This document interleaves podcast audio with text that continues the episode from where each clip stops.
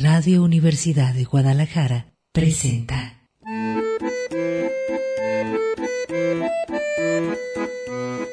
El acordeón. Pliegues bizantinos de la conversación. Con Manuel Falcón.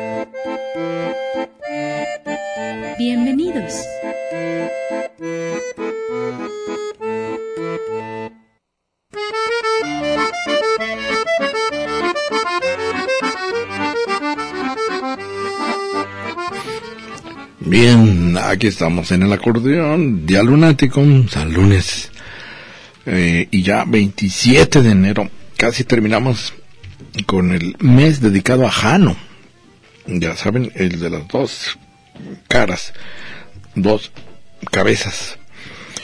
Julio 27 de enero y eh, Manuel Falcón le da las buenas tardes. Vamos a reconectar, ya saben, clave de significado. Nos interesa buscarlo, rastrearlo hasta que demos con él.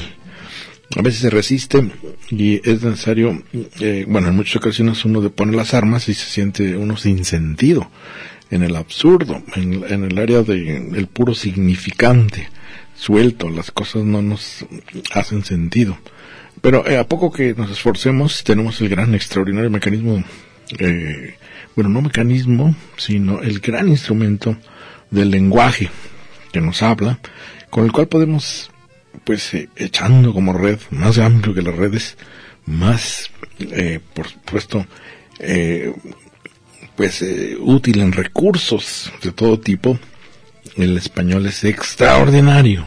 Por cierto, digresión, en, si usted me sigue en una ruta cibernética falconboy.com, he colocado algunos eh, videos de YouTube de dos hermanas, eh, su- supongo que son gemelas, María Lara y Laura Lara, historiadoras extraordinarias eh, de allá en España, y eh, hablan sobre pues la historia de España, pero también del lenguaje. Y otra gran filóloga allá en España, hay la carrera de filología, que habla eh, Lola Pons.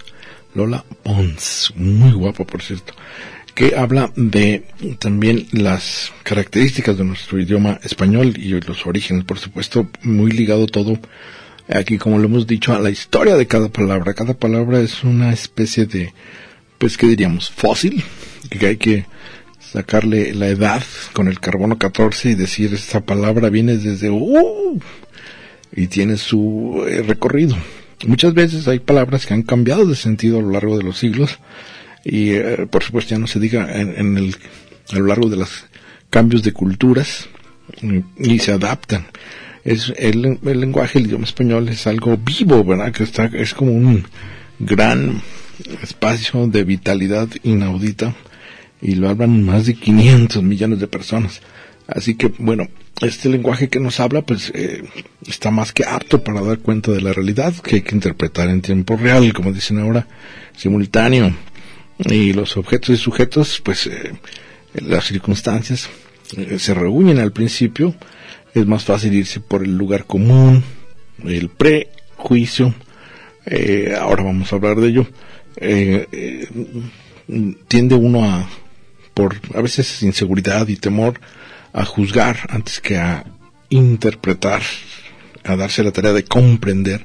Es mu- mucho más fácil eh, decretar mm, eh, juicio sumario que eh, pues descifrar, como si fuera detective uno, las claves, el contenido profundo de un objeto, de un sujeto, de una persona, de las características.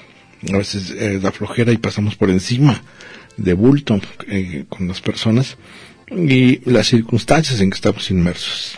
De manera que aquí usted sabe que en este programa pues le apostamos esos eh, detalles que son en apariencia frívolos, pero pueden tener muchísima significación. Este, eh, pues claro oscuro que encontramos en la realidad es lo que está más próximo a criterios de verdad. Y bueno, eh, dentro de todos estos eh, pues intersticios, por ejemplo en la paleta de colores, en la gama de matices, están los pliegues bizantinos. Vamos a comenzar.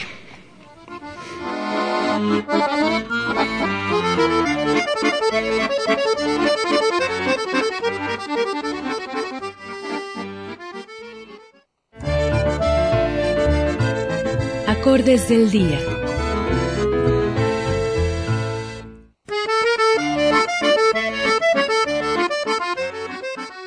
Bien, eh, eh, espero que haya tenido un buen fin de semana.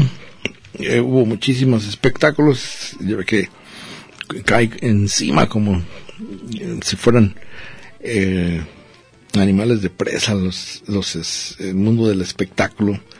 El show business no descansa, está ahí al acecho porque entretener es distraer, entretener. Y eh, hubo un montón, ya ve que los gringos son fanáticos, les fascinan los concursos, hay concursos para todo. Por supuesto que va ligado a lo comercial, porque cada con- que eh, le dan una estatuilla, una ayer fueron los Grammys, los gramófonos, el gramófono, el Grammy. Eh, aumenta las ventas de quien obtiene ese premio, en fin. Pero eso es el, el, el 1, 2, 3 y el premio por eso y el premio por aquello, bueno, les encanta. Y ahí vienen los Oscars y a ver quién es el mejor y a ver quién es el... Es una especie de cultura muy, muy de hollywoodense, muy de los gringos, de la cultura del espectáculo precisamente. Les encantan los podios. Eh, vamos a estar esta semana eh, comentando sobre, pues, eh, a partir de un hecho que es efeméride histórica, déjenme decirlo, en 1945, el ejército rojo de la Unión Soviética entonces, los soviéticos, liberaban eh, a los supervivientes del campo de concentración de Auschwitz. Auschwitz, eh, que estaba en Polonia, era alemana, pero invadida por eh, pues Polonia. Eh, y eh, usted recordará pues el holocausto, ahora lo vamos a comentar, eh, que se había construido ese campo de concentración en, en 1940. En 1945 lo liberaron, liberaron a los supervivientes porque de un millón y medio, un millón trescientos mil personas que incineraron ahí, eh, pues sobrevivieron que unas eh, cuántas, 70 mil. Eh, en fin, que a propósito de este terrible aniversario eh, de liberación por los soldados, eh, vamos a hablar de una palabra que se ha eh, pues renovado en un contexto ya muy diferente como el siglo XXI, que uno pensaría que estaba sembrada ya la palabra y ha vuelto a surgir con mucha fuerza, que es, es eh, se contrapone con otra, el fascismo. Usted ha habido que, se insulta incluso que eres un facho, eres un fascista, pero en pocas ocasiones se le pregunta uno qué entiendes por fascismo. ¿A cuál fascismo te refieres? ¿Quieres decir, eh, entiendes fascismo como sinónimo de nazi? ¿Como sinónimo de italiano Mussolini? ¿Como sinónimo de las fases romanas? ¿Qué, qué es el fascismo? Los fachos. Vamos a tratar de entenderlo. Esa es la casi contrapartida del antisemitismo, que también ha vuelto a resurgir de una manera increíble en los países más altos en cultura como Alemania o en Estados Unidos. Lo vamos a estar comentando a propósito de este aniversario del Holocausto o la Shoah. Vamos a un corte y continuamos aquí en Día Luna.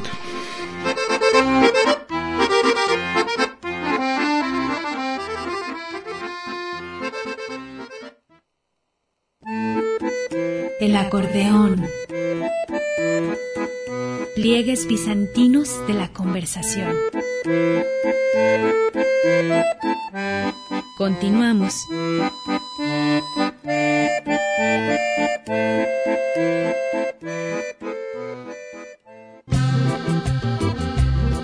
El acordeón. Pliegues bizantinos de la conversación. Continuamos.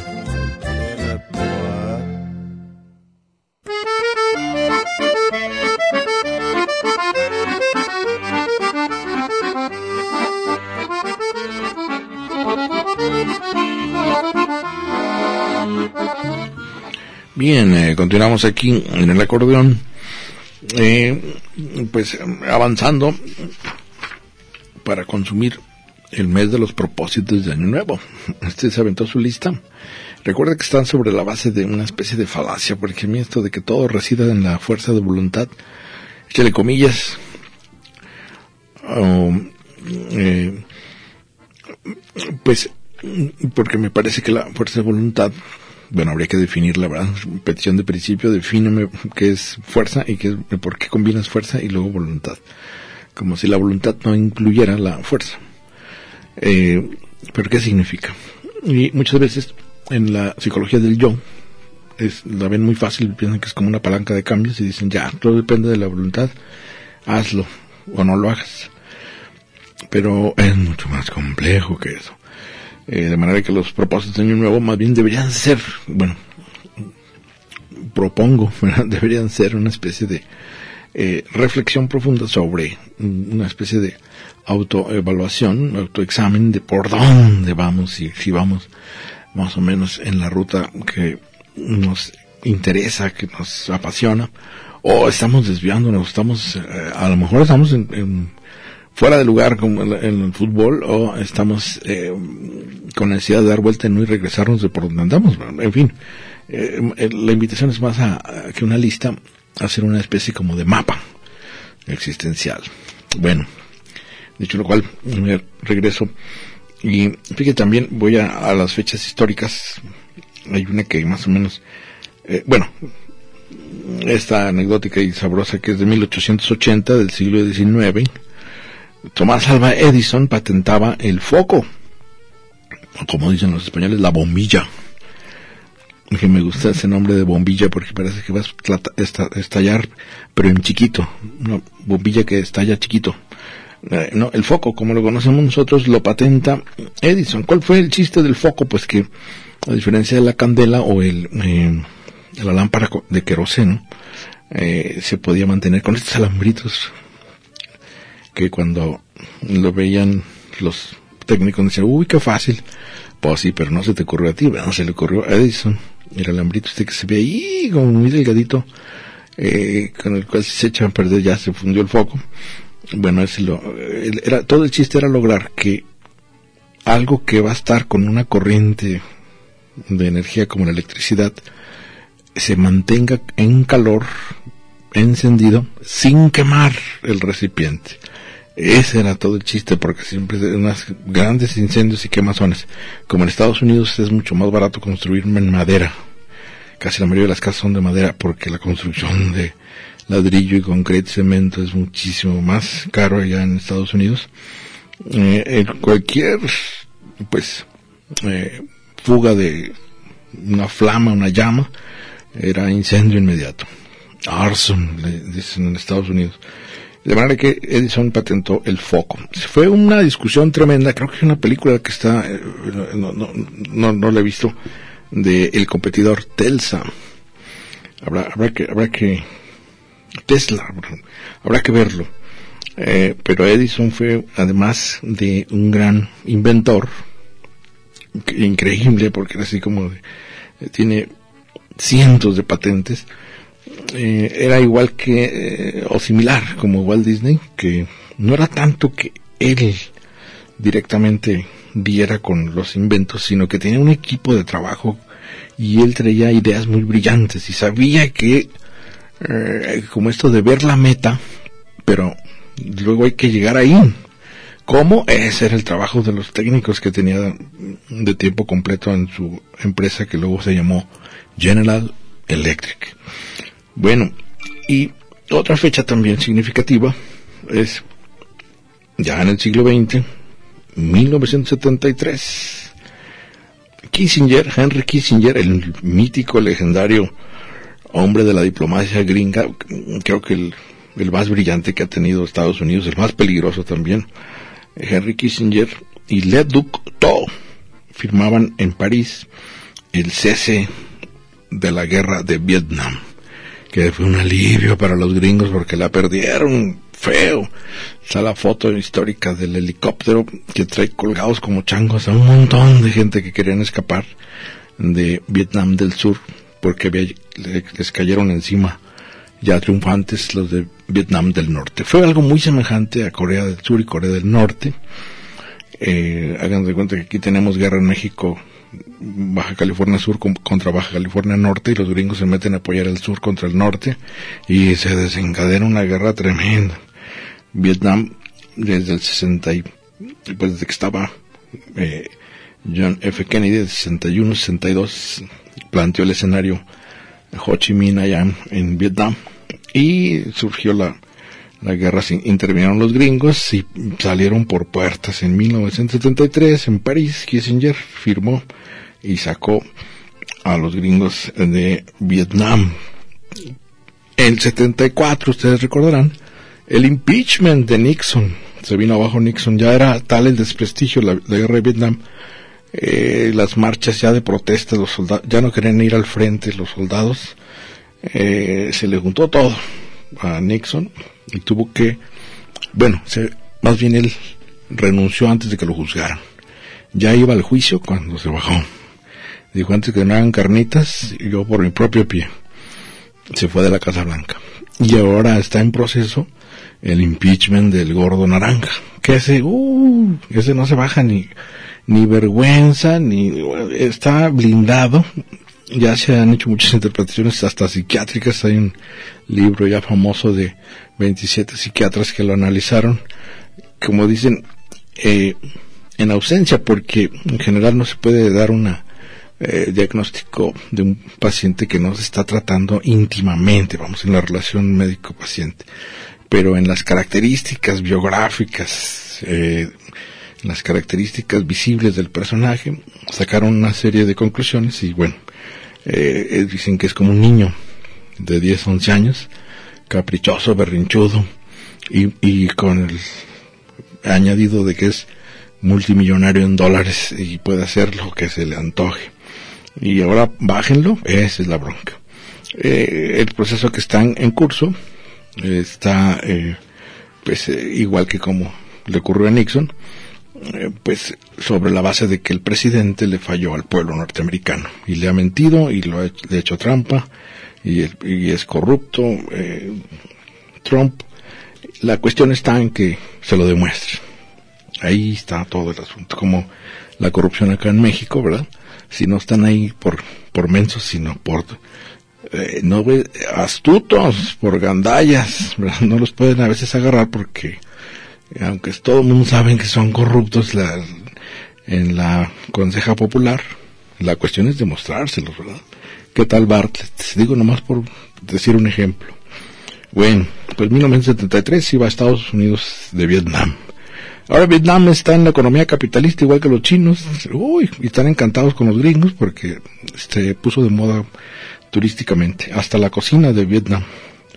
Bueno, y volviendo sobre lo que le comentaba, de que también es la fecha de 1945, cuando surge el primer asombro a nivel mundial de los cuerpos, pues casi como Walking Dead, ¿verdad? Semi-muertos de los supervivientes de Auschwitz, este campo de concentración creado por los nazis y los empresarios alemanes, no hay que olvidar, eh, los, eh, la empresa IG Farben, Interesen Gemeinschaft, la empresa IG Farben que eh, agrupaba casi todas las que todavía están vigentes, Bayer, las empresas sobre todo químicas, porque ellos, eh, bueno, se lo pidieron los nazis, se los pidió Hitler, fabricaron el gas con el que asesinaron masivamente un millón trescientos mil judíos,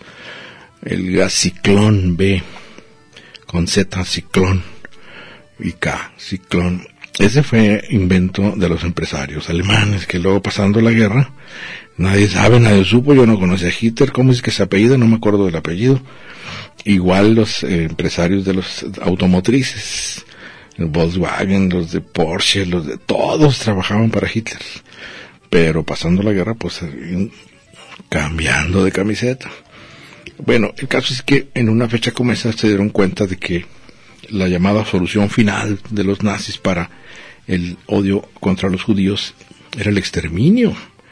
Como en, la, en el ingreso Hay muchísimo en YouTube, ustedes lo pueden buscar, de ese campo de concentración. Se les decían que eran campos de trabajo. Ah, era una fake news, como dicen, una verdad a medias o media verdad. Porque efectivamente había ahí mano de obra esclava para las empresas de los eh, alemanes eh, de la IP, digamos, bueno, los que podían contar con mano de obra sin pagarles con los judíos. Pero era solamente uno de los campos que estaban dentro de Auschwitz. En la eh, reja que daba al ingreso se podía se lee hasta la fecha en alemán Arbeit, que es el trabajo, Macht, hace frei, Arbeit Macht frei, el trabajo libera que pues eh, bajo una idea ahí medio eh, a favor del trabajador, porque no hay que olvidar que nazi significa nacional socialista. ¿Qué tal? La combinación de términos. Había un nacionalismo acendrado y había socialismo, porque según esto le daban el poder a los trabajadores. De manera que decía en la entrada de Auschwitz, Arbeit macht frei, el trabajo libera, o el trabajo hace libre. Estos estaban coordinados por Heinrich Himmler de la SS, eh, de la Gestapo. Eh, pues era un, el campo de concentración lo dice uno en singular, pero eran 40 campos dentro de Auschwitz, eh, divididos en tres. El primer, la primera área era la administrativa. Eso sí hay que agradecer a los alemanes que llevaban registro de todo. Gracias a sí ha sido posible reconstruir históricamente todas las atrocidades que cometieron, porque como buenos, pues, ¿qué diríamos? Eh, amigos del orden, llevaban cuenta de cada uno de los que ingresaban al campo de concentración, todas sus características, sus objetos personales, eh, eh, imagínense con el doctor Joseph Mengele hasta su genealogía. Entonces en el primer pabellón era el Auschwitz I, lo, administrativo, que por supuesto que había muertos ahí porque de repente un nazi estaba en la libertad de sacar una pistola y matar ahí mismo a, cualquiera al que se le antojara, un judío que se le antojara. Y hubo varios casos así. En el segundo eh, pabellón, Auschwitz II, ahí sí estaba las disquerregaderas para que se bañaran, pero en realidad era para que ingresara el gas ciclón B. Era horrible porque las invitaban después de un viaje de trenes casi antiquísimos de Polonia, los traían de todos lados en vagones de ganado, sin comer, sin agua, sin sentarse, sin baños. Entonces podrán imaginarse, después de 10, 12 horas de viaje en esos trenes, llegar a la estación de Auschwitz y les decían que se podían ir a bañar a las regaderas cuando era ir directo al exterminio con el gas. Y una tercera era el pabellón 3, era así para los trabajadores que daban gratis su mano de obra. Vamos a un Corte y continuamos.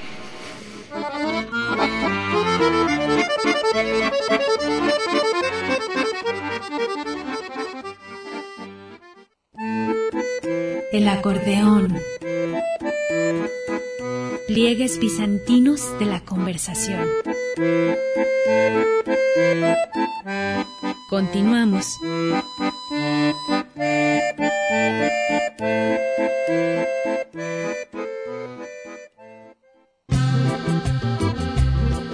Acordeón. Pliegues bizantinos de la conversación.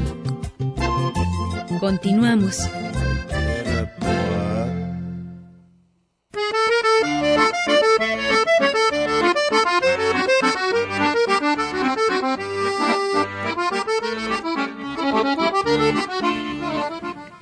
Bien, eh, continuamos aquí en día lunático completamente 27 de enero y estaba diciendo más o menos las efemérides. Por cierto, hubo eh, acontecimientos del mundo del espectáculo en deportes se murió Kobe Bryant, que pues por lo que veo era así como un jugador, jugador extraordinario de básquetbol, pero esta cuestión de helicópterazo, terrible, terrible, porque iba con su hija de 13 años, caray, esas son tragedias terribles. Todo por, por no manejar en el tráfico de Los Ángeles, que parece que es tremendo. ¿Se acuerdan, por cierto, la película de... Eh, que le pusieron aquí un día de furia? Eh, ahorita me acuerdo en inglés, con Michael Douglas, que también está manejando en Los Ángeles y hasta que se le bota la paciencia y se baja enojadísimo, deja su coche en medio de la cola de autos, que es lo que uno tiene ganas de hacer cuando viene aquí por siguiendo la, línea 3, que según Aristóteles iba a estar en tres años. ¿Qué tal? saludo al exgobernador. Eh, se baja Michael Douglas y empieza venganza Smith por tratarme así la ciudad. Eh, bueno, pues Kobe Bryant, para evitarse el tráfico, se había comprado un helicóptero, pero el helicóptero tenía 40 años, había sido usado por para servicios militares, servicios de policía, servicios de bomberos, y luego lo compró él. Pero al parecer fue más bien ahí el piloto no, no he leído a, detalle, pero estos aparatotes, eh, si no encuentran rápido dónde bajar, eh, pues qué tal en Puebla con los gobernadores, como les dicen, la gobernadora, eh, que de repente, y de manera inexplicable y, ni siquiera sin elevarse mucho del piso, estalla el helicóptero, como si le hubieran puesto una bomba. Bueno, pues, y luego también, eh, que por cierto tenía esposa mexicana o de ascendencia mexicana, Kobe, Kobe Bryant. Eh, y también estuvieron los premios del gramófono, los Grammy, que les digo, ah, cómo les fascinan los concursos. Y una, que el nombre me llamó la atención, una chiquilla que la verdad no había visto, pero ya, si quieren ver mi interpretación en caricatura de Billie Eilish, eh, está en bueno, en la ruta cibernética falconboy.com o en mi cuenta de Twitter, arroba bechica o y falconboy. Ahí dibujé, eh, pues hice una, eh, recordé inmediatamente por el gesto como de adolescente enojada eh, de Billie Eilish eh, con Greta Thunberg, la adolescente sueca. Son como símbolos de la época, ya están de entrada en choque con las generaciones que no son millennials. Ella es de diciembre 18 del 2001. Tiene que 18 años, acaba de cumplir. 18 años acaba de cumplir. Y pues ya, estas chiquillas de 18 años multimillonarias en dólares por sus canciones. Pero el nombre Billie Eilish, lo que pasa es que es de origen, sus papás son de origen irlandés. Ella es en realidad Eilish. El Billy no sé dónde lo sacó, pero el Eilish O'Connell. Ya ve que la mayoría de los, eh, en el idioma eh, irlandés hay un apóstrofe Mac o el apóstrofe O'Connell, O'Donnell, eh, hay muchísimos. Y ella es Eilish Pirate Bird O'Connell. Un nombre muy del norte de las Islas Británicas, porque de allá son sus papás, que la clásica emigran. Eh, la mamá que estoy viendo es de origen escocés, el papá es de origen irlandés. El hermano, de hecho, también tiene un nombre que, por cierto, aparece en la obra de mm, otro irlandés famosísimo, James Joyce Phineas O'Connell, que es con el que entiendo compone sus canciones. Bueno, y eh, me llamó la atención, la me puse a ver en YouTube la vestimenta de la chiquilla es como no querer mostrar el cuerpo en una eh, cultura, pues, ¿qué diríamos? Del Instagram, donde, bueno, la primera provocación ya están en tanga las chavas, y venden millones y se meten a publicidad por sus cuerpazos de gimnasio. Ella al revés, como que es una protesta, igual que Greta Thunberg. eh, cero eh, meterle pues eh, lo sexoso al asunto y ella es más bien partidaria de que se concentren en las letras de sus canciones. Bueno, ella ganó cinco gramófonos. ¿Se acuerdan del gramófono? Que también es una palabra rara, de ahí viene Grammy. Eh, sería como el, pues el tocadiscos que nosotros conocíamos antes de que empezara la era digital, con aguja y el long play, o el, disco de larga duración, el acetato, de acetato, pues, eh, bueno, gramófono, se le daba vuelta con una especie de palanca y empezaba a sonar con una bocina, eh, que así creo es el trofeo este que les dan ahí en, el concurso de, música. Eh, ganó cinco esta niña. Y les decía, esta palabra gramófono es extraña porque, bueno, lo de fono se entiende como teléfono, es el sonido, pero grama, gramo, grama es como la gramática, son letras. Entonces serían las letras eh, sonoras o que suenan. ¿Por qué? Bueno, lo que pasa es que fue un gran asombro cuando se pudo registrar en un pues pedazo de metal la voz humana y reproducir. Y ahora vamos a hablar de, de ese invento, pero imagínense la sorpresa de decir puedo no solamente dejar por escrito mi voz, sino reproducirla. Hay una foto muy famosa, por cierto, cuando están haciendo primeras pruebas de voz y tratar de grabar todo para que no se pierda de un jefe apache ya muy grande el, señor con su penacho y todo y lo graba está en la biblioteca de Washington donde entiendo la grabación y ahí están eh, con los primeros gramófonos grabando pues unas palabras de ese gran jefe apache. Es eh, esta increíble y extraordinaria eh, pues tecnología en evolución constante, en desarrollo constante, que adquirió en el siglo XXI un verdadero vuelco revolucionario con la con las computadoras, con la era digital, o como dirían los españoles, con el ordenador, el porque ordenan las palabras. Bueno, nosotros decimos computador, porque hay un ejercicio de cálculo como las calculadoras con los números. Bueno, eh, les digo que vamos a estar hablando, regreso a eh, la fecha terrible de el holocausto, que es una palabra griega, eh, la etimología, incluso eran los grandes ofrendas, es antiquísima, las primeras ofrendas de bueyes y de animales, pues a, a Yahvé, eran un holocausto, pero pasó luego como palabra del gran crimen de los nazis contra los judíos. Y eh, uno podría, ahora suena terrible el, pues el racismo subyacente en estas atrocidades de Hitler y sus eh, pues mafiosos, pero vivieron una cultura en donde el racismo a tope era lo que los llevó a buscar un chivo expiatorio de todos los males de Alemania, eran culpa de los judíos.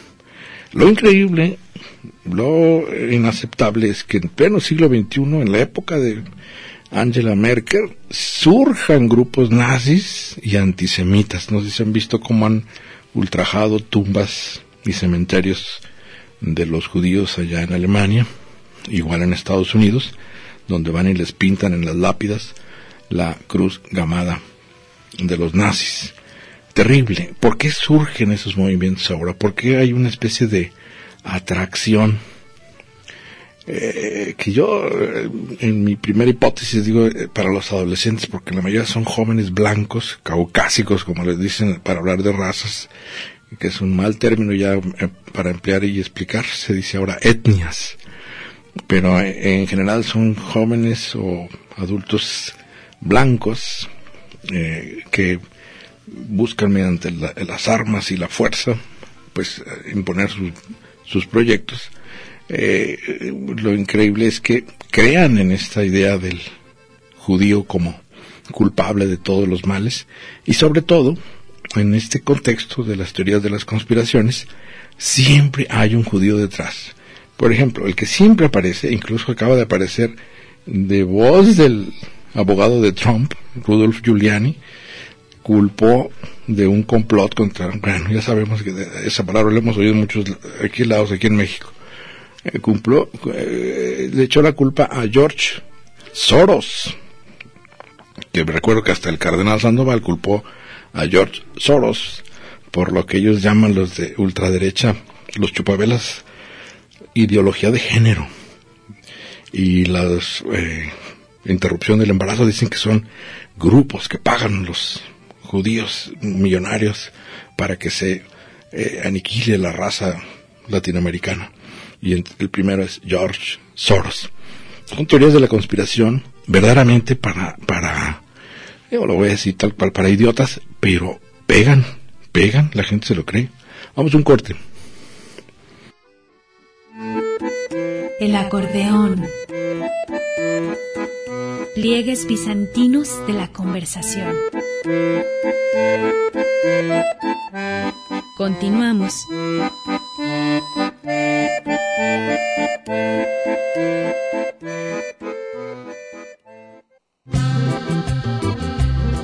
El acordeón. Pliegues bizantinos de la conversación. Continuamos.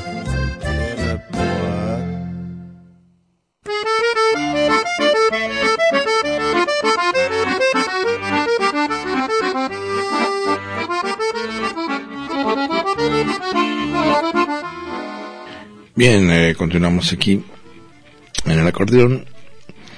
Eh, es, mire, ahora que estamos eh, proponiendo para esta semana, lunes, miércoles, viernes, eh, el comentar sobre el fascismo y cómo se utiliza ya como insulto, ya desligado de todo su contexto histórico y sus, pues que diríamos, eh, definiciones conceptuales precisas, eh, incluso su origen, su origen es como, vamos, como palabra.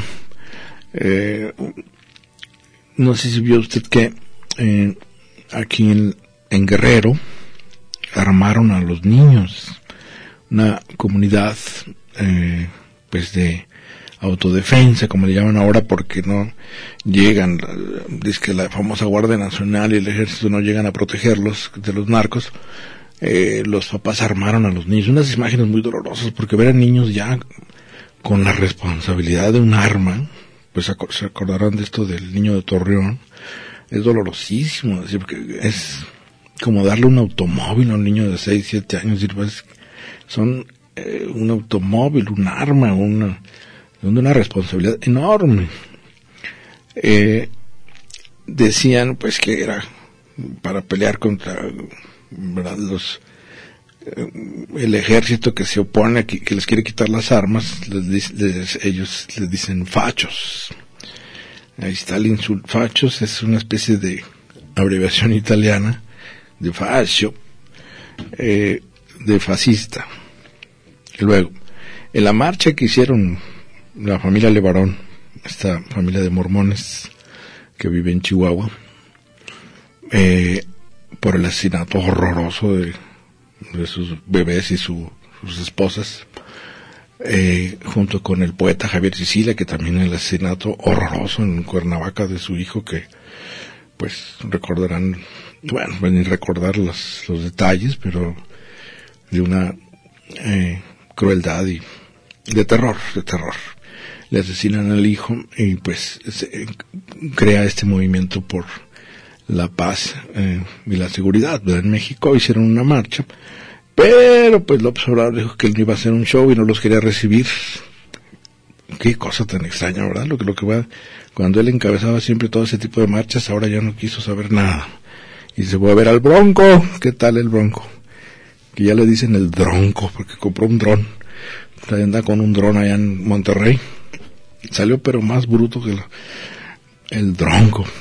Y bueno, les aventó un grupo de choque de los de Morena, eh, que los pues estuvieron incitando ahí a la violencia, los clásicos provocadores, y le gritaban a los de la marcha, fachos, Otra vez el uso de la palabra fascistas, panistas, eh, para muchos ya medio en el fanatismo extremo, panistas y fascistas es lo mismo. ¿Qué tal? O empresarios, ¿verdad? Fascistas. Es un uso más irresponsable de las palabras y muy a la ligera. O es como lo mismo, acusar a alguien de neoliberal, ya es como insulto. Eres un neoliberal. O la culpa la tiene el neoliberalismo. ¿Qué es eso? Ahí está la bronca, ¿verdad? A la hora de definir es la fuente de todos los males que sustituyó a capitalismo, que no lo quieren decir, pero no lo pueden explicar. Y, esta palabra, pues que, como todas las que siempre hay que utilizar con mucha, con pincitas cuando se trata de debates políticos apasionados, pues eh, hay que, eh, como diseccionarla, desmontarla en su carga explosiva, cortando bien los cablecitos rojos y azules para que no estallen eh, y, quitarle esa mala leche que conlleva y verla en términos históricos. La, etimología es de, por eso es el SC, fases, fascismo, fases, viene de los romanos. Eh, había unas especies de, decían lictores, que eran como unos, ¿qué digamos? Para ponerlo en términos comprensivos, como regidores, cónsules, regidores. Eh, tenían un cargo dentro del aparato administrativo del imperio y llevaban siempre para distinguirse como funcionarios una especie de varillas atadas, eh, varillas atadas como en un, en un as, como se dice, como una especie de mm, tubo, ¿verdad? agrupadas, y encima de las, de este grupo de varillas, varillas amarradas, venía como una semihacha, como una especie de navaja. Esa es la fase, con ese, ese fase, fases. Eh, de ahí viene, y bueno, esa palabra a la vez, fases, de esa semihacha, la tomaron los romanos de las uñas del halcón peregrino. Eh, que en inglés tiene dos palabras, recordarán hawk y falcon. Bueno, esas uñas del halcón son fases, que también son filosísimas, son, unas garras. Bueno, desde ahí viene el origen de la palabra fascismo. Lo vamos a estar viendo, pero mi eh, eh, propósito es como demostrar que eh, a veces hay, la ignorancia es la que acarrea las dificultades con las palabras porque se sueltan de una manera irresponsable y después hay que, cuando se pide una explicación, demostrar que se conoce la palabra que se está pronunciando. Si alguien acusa a otro de fascista, ¿qué quiere decir eso? Bueno, vamos a estar comentando. Les iba a decir nada más que, a propósito, para cerrarlo, eh, la efeméride horrorosas del holocausto eh, judío, eh, en este campo de concentración, la actual Polonia está en, ya no se llama por supuesto como le pusieron los alemanes, Auschwitz, Oswiecim, Oswiecim, al oeste de Cracovia, y hay pues ya una, es patrimonio de la humanidad el campo de concentración. Porque hay que decirlo, hubo la tentación de destruir el campo de concentración, que es gigantesco. Uno dice campo en singular, pero deben ser campos. Le digo, tiene 40 campos adentro. Eh, y rieles y pues alta construcción. Eh, hubo la tentación de no dejar rastro del crimen de los nazis. Porque pues, usted se imagina, después de la Segunda Guerra Mundial huyeron muchísimos nazis, se fugaron antes de ser juzgados porque sabían que les esperaba la muerte o se suicidaron como estos que traían pastillas de cianuro en los dientes. Eh, pero muchos emigraron, se fueron para todos lados y se hicieron perdidizos y, luego ejercieron influencia, que también ha dado mucho para cine de política ficción, ¿verdad? Siempre, hasta para los cómics, el Capitán América empieza peleando contra los nazis.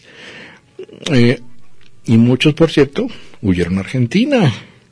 Perón estaba encantado con los nazis lo recibió con los brazos abiertos después de la Segunda Guerra Mundial. Por eso los dictadores tan brutales de, de las tierras. Igual Chile con Pinochet. Tienen mucha formación, ya no digo del ejército nazi, sino del ejército prusiano. Pero bueno, para comentar cómo la influencia de estos grupos que llevan la ideología al acto, que es lo peligroso de alguien de ultraderecha, que pasa al acto, si es racista, lo que pasa al acto es pues disparar contra los que no son blancos.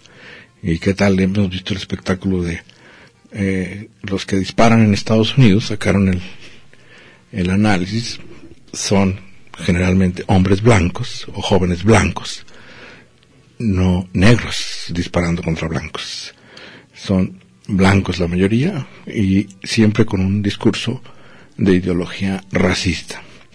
Y eso hace que eh, con Donald Trump en la cabeza, que es racista y medio, ¿verdad? Porque aquí les he comentado en su biografía, incluso lo, lo narran, no solo el papá de Donald Trump era del Ku Klux Klan, sino el abuelo, que era de origen alemán prusiano, era racista convencido, pues de estos que creían en la superioridad de la raza aria caucásica. No cabríamos ahí, tal y uh, uh, uh, ya. Ok, por aquí andamos el miércoles.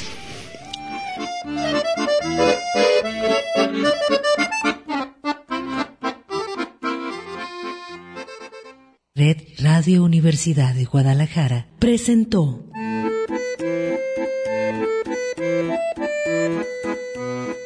El acordeón. Pliegues bizantinos de la conversación. Con Manuel Falcón. Lunes a viernes, 3 de la tarde.